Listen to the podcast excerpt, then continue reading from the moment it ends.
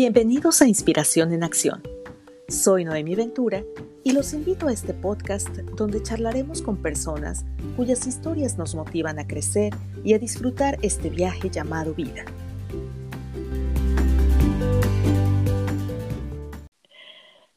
Hola amigos, ¿cómo están? Espero que muy bien.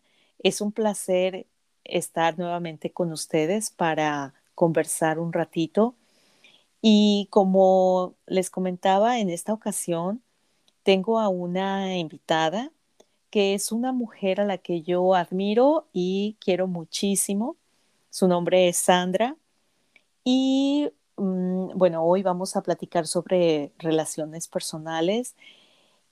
Y eh, un poco la idea de crear el podcast es, eh, fue para, o es, eh, poner un granito de arena en en esta sociedad, eh, regresarle un poco a, la sociedad lo que muchas personas han hecho por mí, han contribuido en mi persona, en mi crecimiento. Y pensando un poquito como en una cajita del tiempo, no sé si ustedes estén familiarizados con esa, esa idea, ese concepto. Hay personas que en una caja ponen objetos eh, que les parecen curiosos o de valor, a lo mejor alguna carta, algún periódico, lo cierran, lo entierran o lo esconden en alguna parte de su casa y mm, le ponen un letrerito de no abrirse hasta el año fulano, ¿no?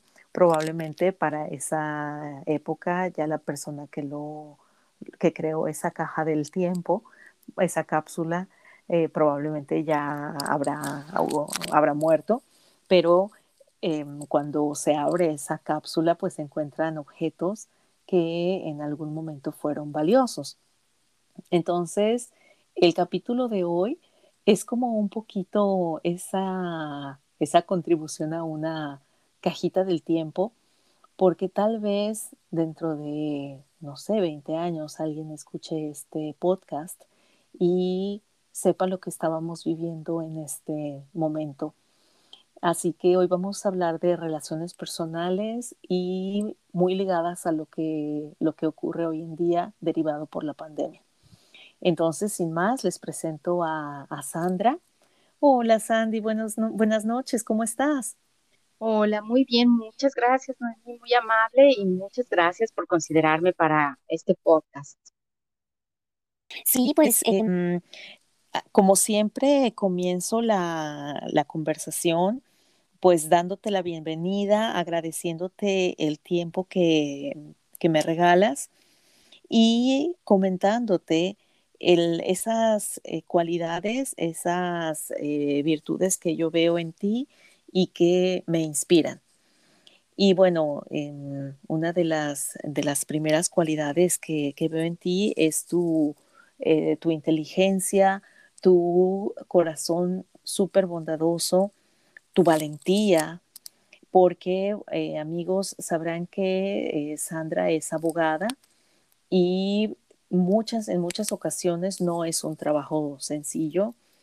Entonces, mm, creo que se necesita mucho valor para realizar el trabajo que tú haces y sobre todo sin perder esa, esa bondad que te, que te digo, esa bondad que eh, pues a mí me ha, mm, me ha inspirado a pues seguir adelante y a seguir poniendo ese, ese granito de arena. Sí, fíjate que tienes mucha razón, Noemí. Eh, es difícil a veces poner una línea eh, que divida el entorno en donde uno se desenvuelve, en mi caso, en el ejercicio profesional, y pues el cariño y la educación que traigo de familia, ¿no? Donde la realidad, debo reconocer, hay mucha nobleza en el corazón de, de educación en la familia en la que yo crezco. Entonces es muy difícil porque en algunas ocasiones pues sí me doy cuenta de los casos que me van llegando eh, de situaciones que me parecen injustas, no hablando de cosas legales, sino enteramente humanas. Entonces tienes toda la razón. Es a veces una dualidad un poquito compleja, pero bueno, pues eh, con la experiencia y el tiempo, pues ya uno va tomando ese camino y esa línea que marca perfectamente bien lo profesional y lo, lo humano, ¿no? Sí, y fíjate que yo creo que la pandemia ha dejado muy en evidencia nuestras eh, fortalezas y debilidades como seres humanos. Eh, nuestras partes como brillantes, pero también súper obscuras.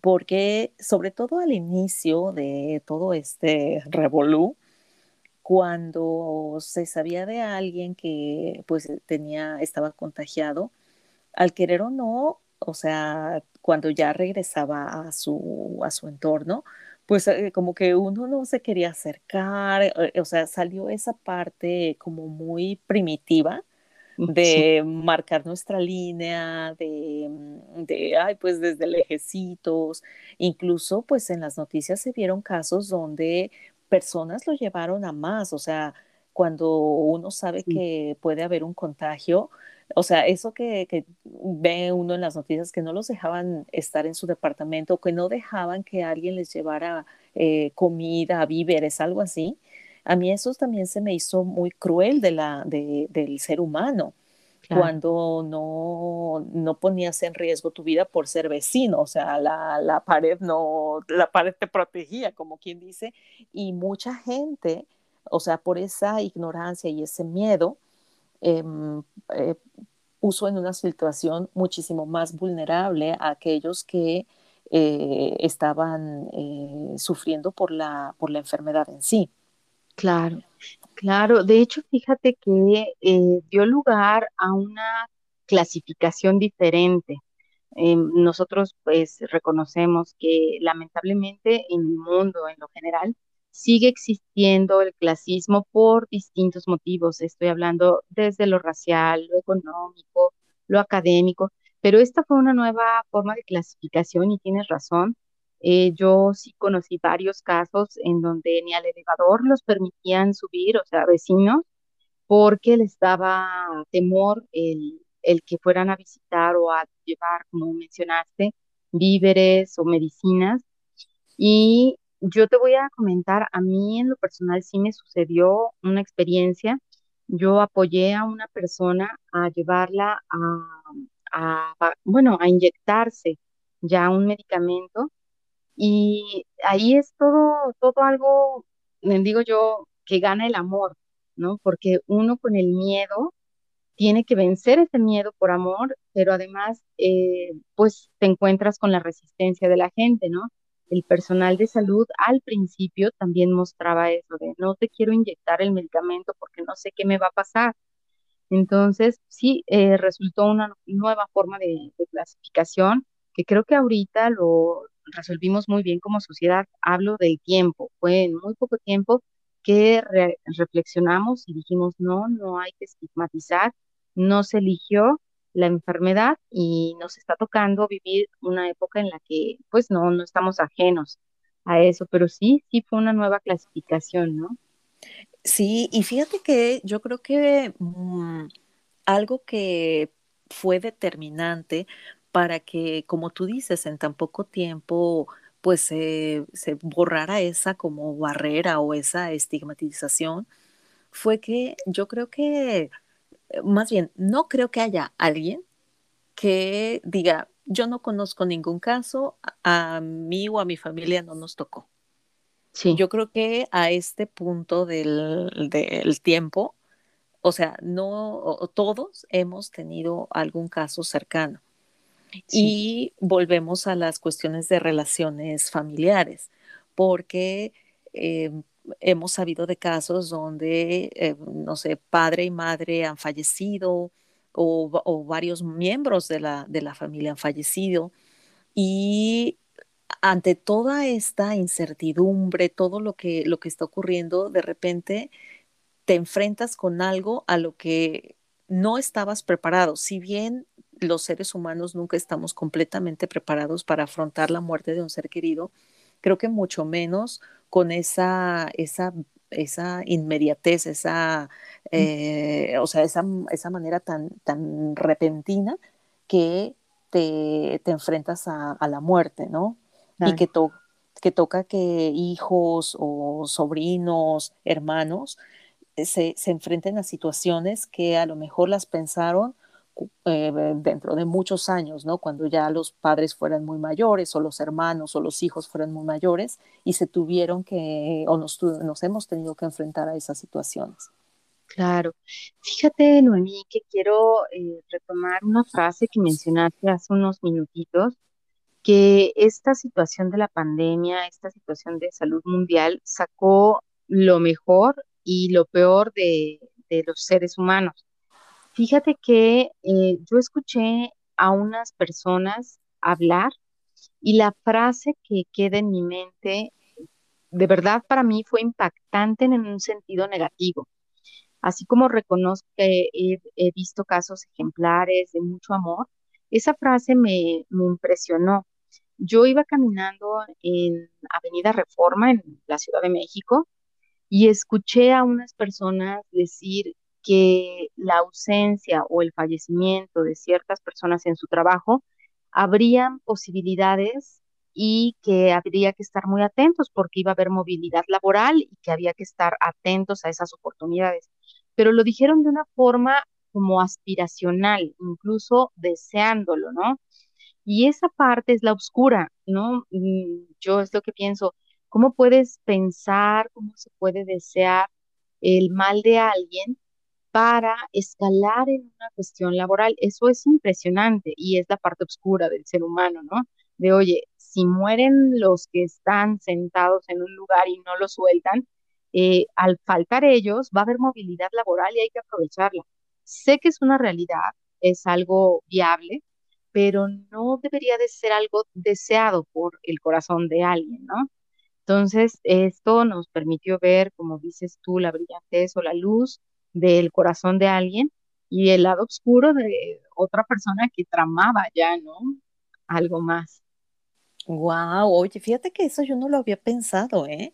Ahora sí que yo, yo en mi mundo color de rosa solamente estaba pensando de, bueno, es que ya falta el familiar, el papá, falta la mamá, pero, ¿sabes? Ahorita me estás haciendo caer en cuenta eh, eh, eh, de eso y, y sí, o sea, es totalmente pues, eh, ahora es que lógico, pero como dices, o sea, eh, digamos que viéndolo desde una perspectiva fría, pues sí, o sea, si alguien se mueve, eh, pues queda el, el, el, la vacante y se puede escalar, pero híjole, es como, como súper tenebroso, ¿no? Claro, por supuesto, es, mm, es casi, casi reconocer que hay puestos, eh, acá usamos una frase, a veces, eh, digo, es muy fácil de entender, vacas sagradas es alguien al que se le rinden honores, se le reconoce su valía intelectual, laboral o los aportes que ha hecho, ¿no?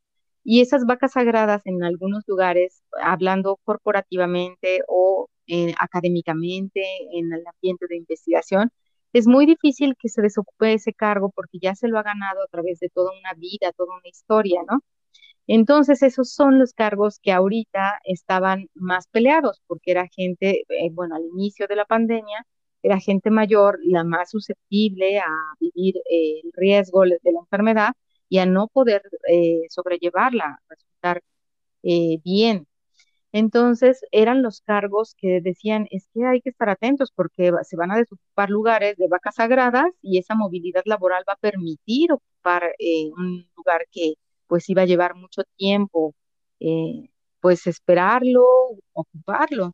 Entonces sí, es una parte negativa de, del ser y aquí lo más negativo fue que lo expresaran en voz alta, ¿no?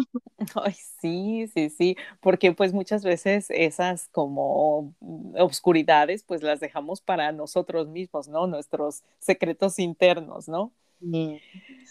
Oye, y fíjate que ahorita que, bueno, estás comentando de, eh, de los fallecimientos en cuestiones eh, o en ambientes laborales, Fíjate que eh, de relaciones personales me voy a mover un poquito a, mm, bueno, sigue siendo relaciones personales, pero es que eh, con lo que estábamos comentando me hizo pensar que, como te digo, o sea, todos hemos enfrentado ya la pérdida de algún familiar directo o alguna persona eh, conocida o cercana, ¿no?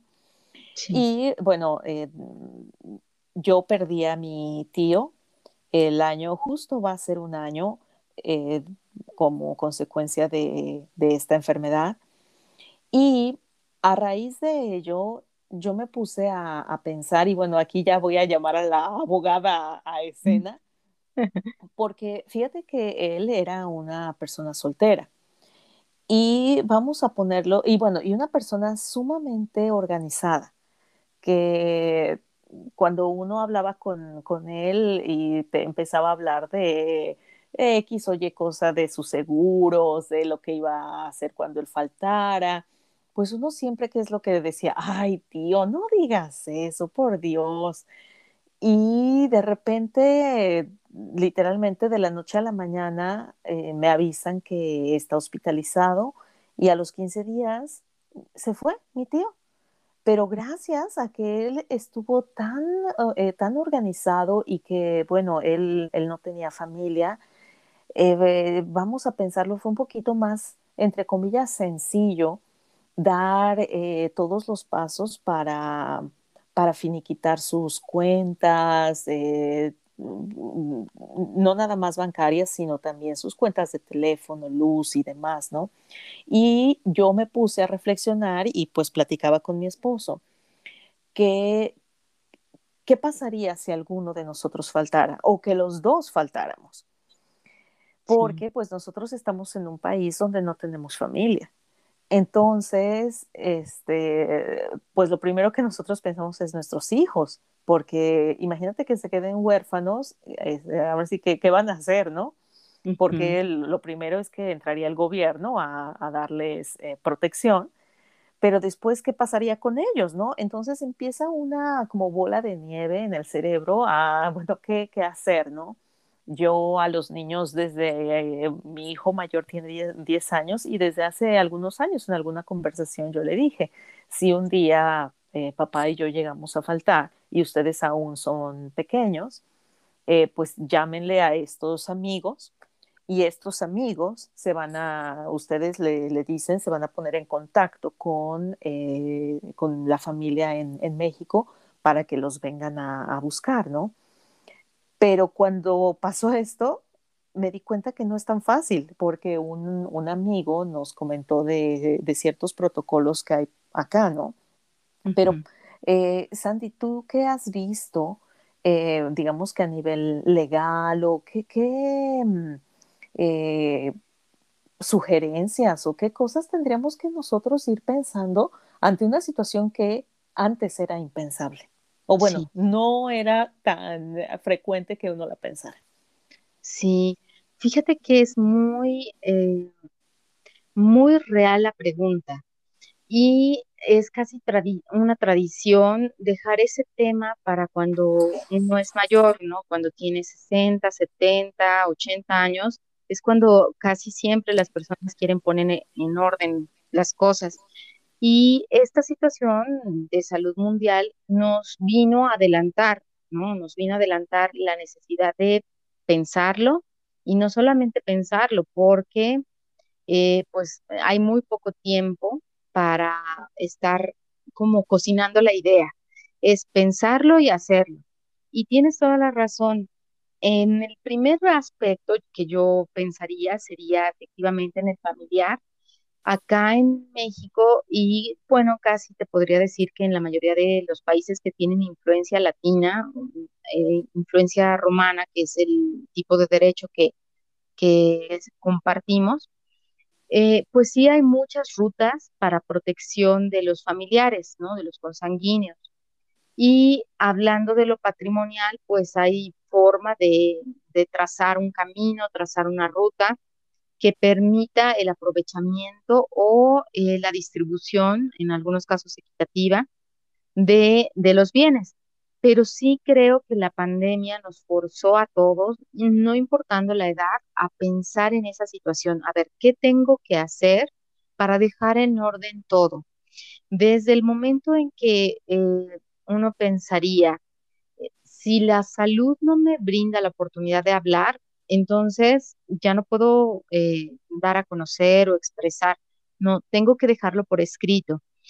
Eh, esa es una primera cuestión que yo empecé a observar. La gente me decía, eh, tengo que dejarlo por escrito, pero no quiero hacer todavía testamento porque pues como que se sentían muy jóvenes para hacer testamento.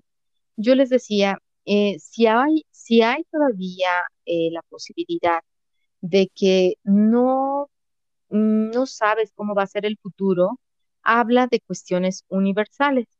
Aquí ah, tenemos muchas variables de, o muchas posibilidades de cómo abarcar cuestiones futuras. Podemos hablar de cuestiones individuales o de cuestiones grupales o incluso de cuestiones a título universal, o sea, todo mi patrimonio, todo lo que se encuentra a mi nombre o todo lo que a lo que yo tenga derecho para tal persona, eso es universal y de la manera individual es destinar a una persona un objeto concreto, ¿sí? Por ejemplo, una cuenta bancaria a determinada persona, no todo el patrimonio. Eh, esas eh, cuestiones sí se pueden pensar.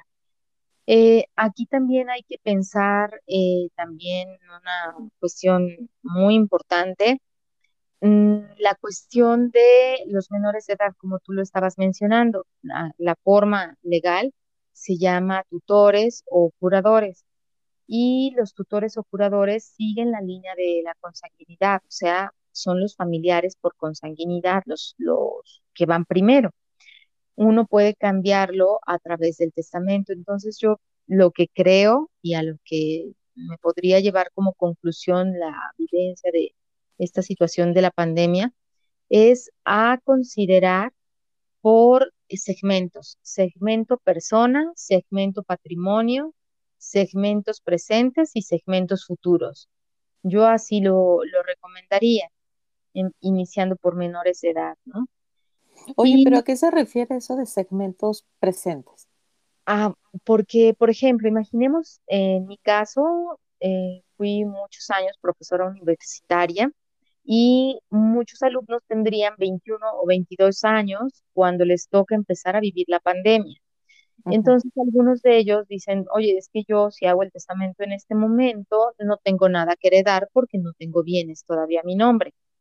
Pero si yo quiero hacer un testamento ahorita y dejarlo como una situación eh, previsora a futuro, puedo hablar de ese segmento, o sea, lo que yo llegue a crear de aquí, de mis 22 años a los 45, a los 50 o en mi vida, ¿no? Habrá personas que ya tengan una claridad mental de, a ver, no me quiero casar o no quiero tener familia, no quiero tener descendencia, sí quiero vivir en pareja, pero no quiero tener descendencia. Ellos son, por ejemplo, los que pueden hablar en segmentos futuros. Todo lo que yo quiera eh, o pueda crear en mi vida, lo quiero para tal persona. Entonces, muy presente, no sé qué voy a hacer, o sea, no sé qué voy a lograr, proyectos puedo tener muchos, pero no sé si los voy a lograr. Lo que sí me queda claro es que no quiero tener descendencia. Al no tener descendencia, entonces puedo mencionar en un futuro a quién quiero que vayan esos bienes. Si eh, existe un procedimiento, pero es bastante complicado. Voy a poner el caso de ejemplo de, tío que tú mencionaste. Eh, tu tío no tenía esposa y no tenía hijos. Entonces, la ley aquí en México lo que señala es que su, su cuestión hereditaria vaya en línea ascendente, o sea, papá y mamá. Pero si la persona tenía 75, 78, 80 años, es imposible que vivan sus padres. Entonces encontramos un vacío, un problema, para eso es que se puede hablar de futuros. O sea, yo, un joven de 32, de 35, puede hacer un testamento hablando de futuros a título universal. Todo lo que encuentren para mi hermano, todo lo que encuentren para mi hermana. y de esa manera eh, se abrevian muchos problemas. Eh, yo no digo que, que vaya a ser sencillo, pero sí, por supuesto, facilita demasiado las cosas para lo que es el traslado de las propiedades, ¿no? Entonces, sí, sí es muy importante hoy en día contemplarlo, que no, no importando la edad, se hagan menciones de cosas futuras. Hay personas... Sí, sí, sí. hay personas que incluso tienen planeados hasta sus funerales, ¿no? O sea, de qué música, qué eh, flores y a quiénes avisarle eh, y así lo planean. Oye, pero digamos que todo eso es la parte eh, material, ¿no? Sí. Pero volviendo a, la cuestión de, la pandemia que de repente nos agarra sin, sin previo aviso, Aquí también hay otra parte que es tus deseos, los deseos que tú tienes sobre tu persona. Eh, me refiero a, ¿quiero que me intuben o no quiero que me intuben? Exacto. ¿Quiero que me dejen en mi casa o quiero que me lleven al hospital? ¿Qué van a hacer con mis órganos si se puede, este, si alguno puede ser eh, donado? Entonces, esa también es otra parte, ¿no? Sí, y es importantísimo esto que estás mencionando, es totalmente real. Imaginemos que una persona fue previsora en su vida y dejó indicaciones de que se aprovechara la mayor parte de su cuerpo y hay donaciones con fines científicos, ¿no?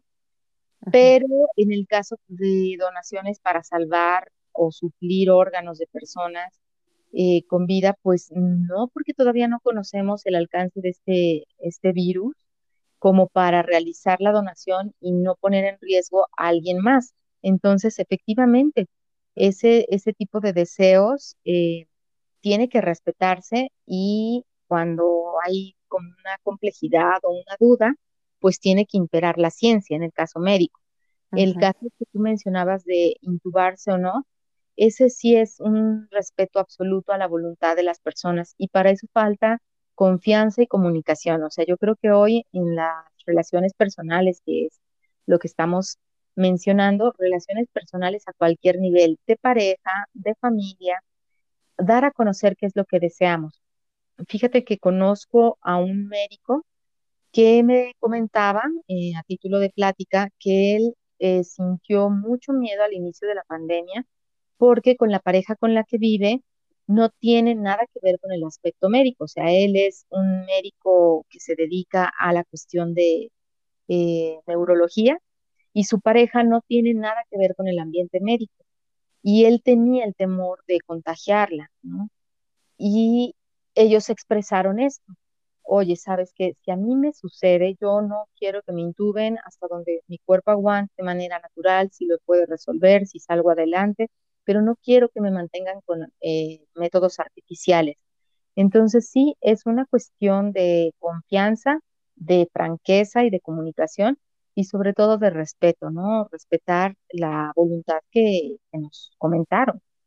Sí, y sabes que, que ahorita que estabas, estabas platicando esto y que, mm, bueno, que te hice la, la pregunta, comentario, aquí también entraría una cuestión de, de, psicología, ¿no? Porque qué difícil es aceptar y respetar la voluntad del otro, sobre todo en esas cuestiones donde, donde tú dices, ay, es que a lo mejor se le puede salvar la vida, pero, pero tal vez la otra persona no quiere. Y qué, qué complicado es eso, ¿no?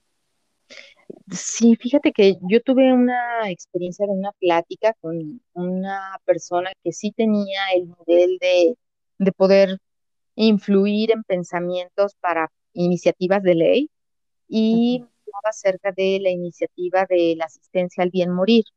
Y yo le mencionaba que a mí me parecía muy arriesgado en un país como México presentar una ley que te diera la oportunidad de ya no quiero vivir, ya hasta aquí y me despido. Porque causas hay, muchas, ¿no? Factores hay muchos, desde los económicos, los, eh, las situaciones eh, de limitantes laborales, frustraciones académicas, entonces yo le comentaba, para mí es difícil pensarlo porque esa iniciativa trae una influencia de países que no tienen los mismos problemas, ni económicos ni sociales. Entonces es muy peligroso poner una ley a disposición de los ciudadanos en, donde digas, eh, estoy aburrido de vivir, ya quiero morir. Pero hoy tenemos que pensarlo de una manera pues diferente, ¿no? De, bueno, no es que quieras morir, pero si tú, en tu caso personal, estás en una situación que ya no puedes escribir, no puedes hablar y necesitan intubarte para con respiradores, ayudarte a seguir viviendo, ¿qué es lo que deseas?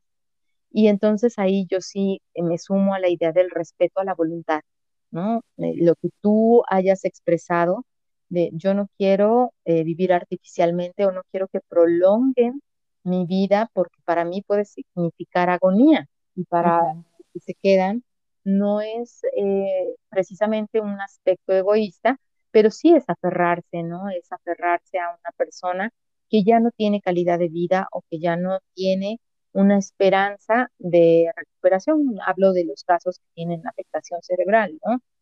Entonces, en esos supuestos, sí estoy totalmente de acuerdo en que haya comunicación y franqueza eh, al hablar las cosas, decir que sí quiero y que no quiero, y también el respeto a esa voluntad, ¿no? Oye, yo bien básica, ¿eh? y por ejemplo, si, este, si vamos a suponer, yo soy una persona, este, que, no sé, que vivo sola, y de repente estoy enferma si yo en un papelito ah, hacía meses o años escribí, yo no quiero que me intuben, no quiero que me dejen, este, que me pongan en ningún tipo de máquina para prolongar mi vida. Ese papelito así de, que, de cuaderno que yo, donde escribí, ese se considera una cosa válida. Mira, es muy buena pregunta porque eh, la respuesta es dual. Te voy a decir, no, o sea, mm, esos testamentos antes se llamaban hológrafos, donde yo podía dejar a mano, o sea, en un manuscrito, mi voluntad. Pero es que hay testamentos para casos de emergencia y yo creo que el inicio de esta pandemia sí daba lugar a casos de emergencia en donde yo no tenía la posibilidad de ir ante un notario y hacer todo el trámite y el registro y que se mande al archivo general de notarías. No podría haber esperado todo eso. Entonces yo creo que hoy podríamos usar medios eh, alternos o hacer una combinación. Sé de un caso en Europa que se hizo una grabación, la autograbación de un video en donde dejó señaladas las características de lo que deseaba la persona. Entonces se sumó eso a una situación médica, de a ver, ¿qué posibilidades hay de sacar adelante al paciente y que no haya secuelas, o sea, que tenga una buena calidad de vida? Más el video que dejó la persona, en donde decía que no quería ser asistido de manera artificial. Entonces, yo creo que son casos verdaderamente aislados, pero el que tú mencionas, eh, en México dejar por escrito en una hoja blanca eh, las cosas no tendría tanta validez. Pero si, por ejemplo, hiciéramos la combinación de, a ver, a la familia nos lo comentó, está escrito y médicamente nos dicen cuál es el pronóstico, pues entonces podemos hacer uso de la carta responsiva, de, a ver, médico, yo, sabiendo lo que se me expresó en vida, mi familiar me dijo, no quiero ser intubado, y aquí está, también lo dejo escrito. Entonces yo firmo la carta responsiva y digo, no, no, que no se le intube porque era lo que esta persona deseaba, ¿no? Eh, esa sería como una alternativa. Ah, ok, ok. Sí, porque, eh, porque te voy a decir una cosa, ay, entre, entre básica y maquiavélica, ¿no? Porque imagínate todas esas, esas parejas o bueno, esas familias, personas, individuos que a lo mejor no tenían una relación muy sana. O sea, no se puede dar a malas interpretaciones y decir no lo intube, doctor, no lo intube para que fallezca. Fíjate que no está tan mal, es decir, maquiavélicamente, sí, efectivamente puede suceder que la persona ya no pueda expresarse y quien toma la decisión decide lo contrario a lo que tal vez el corazón o la mente del paciente hubiera deseado. Pero ya no, eh, bueno, al menos estamos hablando del caso concreto del COVID eh, o SARS-CoV-2 que nos tocó vivir, ¿no? Que en algún momento no le dio la oportunidad a la persona de poder expresarse verbal ni escrita ni por escrito. Entonces, en ese caso sí hay un riesgo muy grande de quien toma las decisiones.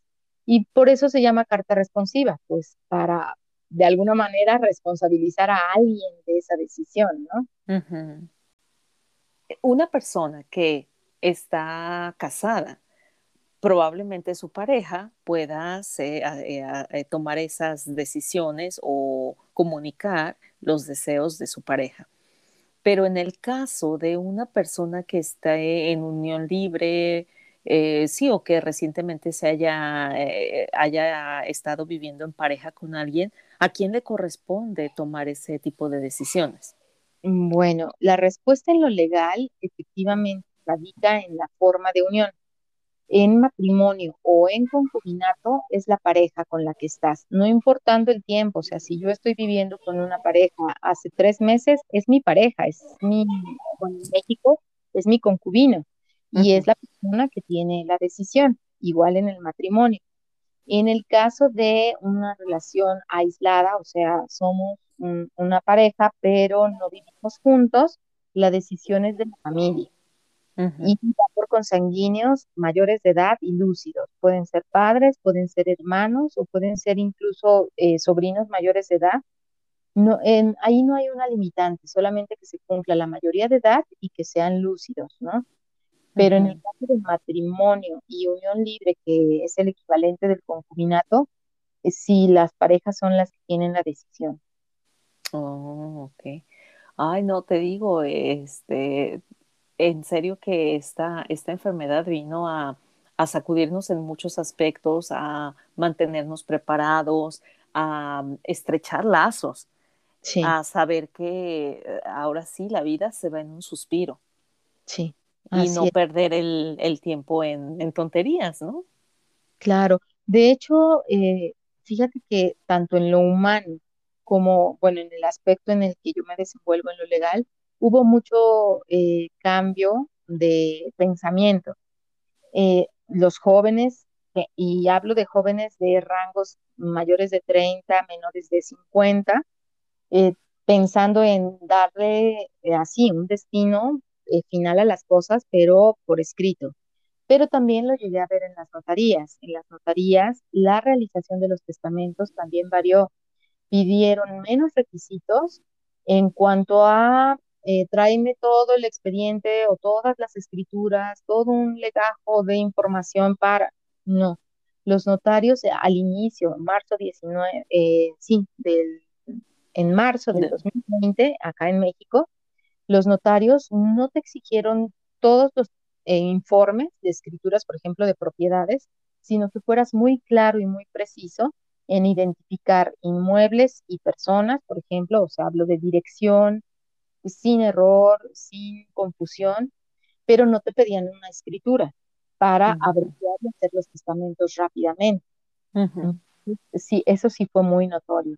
Y ahora, hablando el día de hoy, esta semana, por ejemplo, los eh, testamentos se hacen semielectrónicos y semipresenciales, les digo yo, porque todo eh, lo que es por escrito te lo mandan electrónicamente y solamente tienes una visita presencial a la firma con el notario para ratificar lo que ya mandaste por electrónico.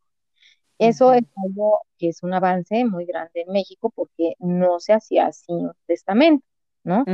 Y aún así se reserva el notario las facultades para hablar por teléfono y platicar contigo. Oye, a ver, tú enviaste esto por correo electrónico, solo quiero escucharte para ver si estás lúcido, si no estás siendo eh, obligado y te presentas en una sola cita a ratificar presencialmente ante el notario la firma. Entonces, digo, es algo que no, no hubiéramos imaginado que se lograría en tan poquito tiempo. Estoy hablando un año y medio, ¿no? Sí. Wow, wow, qué interesante, ¿eh?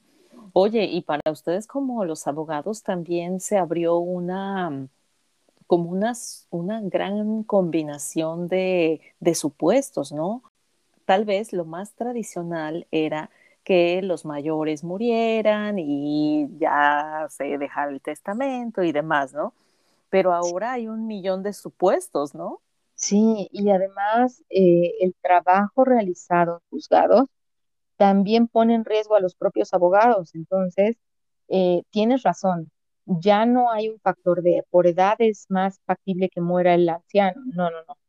Eh, de hecho, ahorita estamos enfrentando sucesiones de gente muy joven y estoy hablándote de personas que conozco que me dicen, oiga, licenciada, es que falleció mi contador. No, pues qué edad tenía su contador, 52 años, Dios mío, pues estaba relativamente todavía en una edad muy buena, muy productiva profesionalmente, personalmente, familiarmente. Y entonces, eh, es verdad, o sea, como abogados, ahora estamos eh, tramitando sucesiones de gente joven y resolviendo sucesiones que se habían dejado de 10 años, 20 años atrás y ahora los niños dicen, ¿y ahora qué hacemos? Somos tercera o cuarta generación con el problema porque nadie lo había eh, iniciado, ¿no?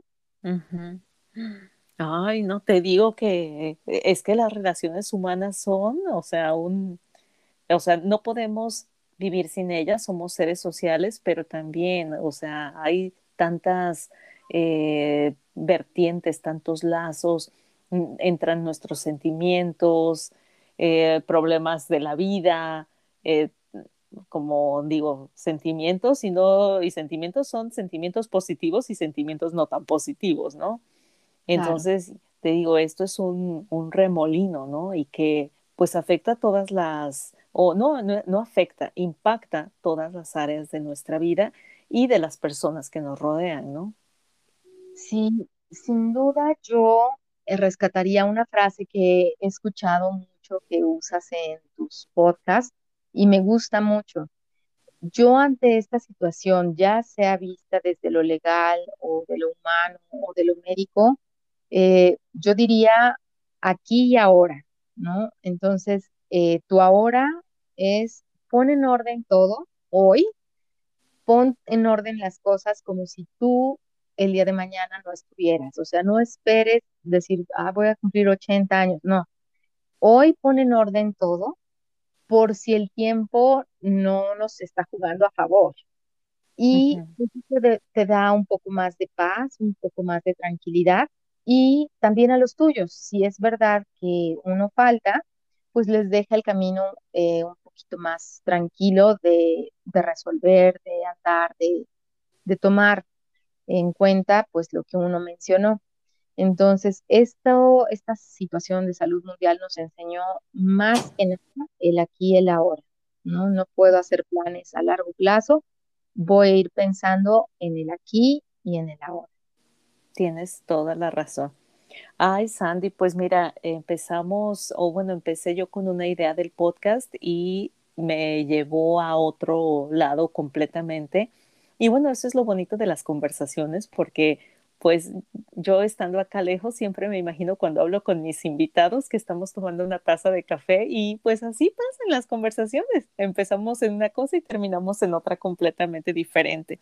Pues te agradezco muchísimo el que pues hayas eh, tenido este tiempo para conversar conmigo. Eh, como siempre, me encanta platicar con, contigo, siempre aprendo algo nuevo.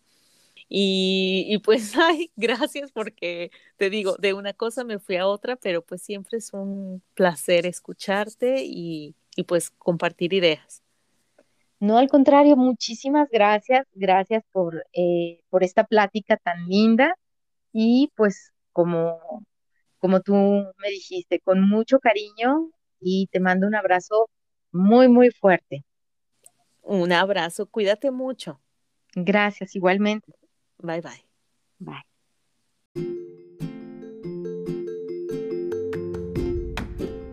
Esto fue Inspiración en Acción. Muchas gracias por acompañarme. Soy Noemi Ventura y los espero la próxima semana para seguir conversando e inspirándonos unos a otros.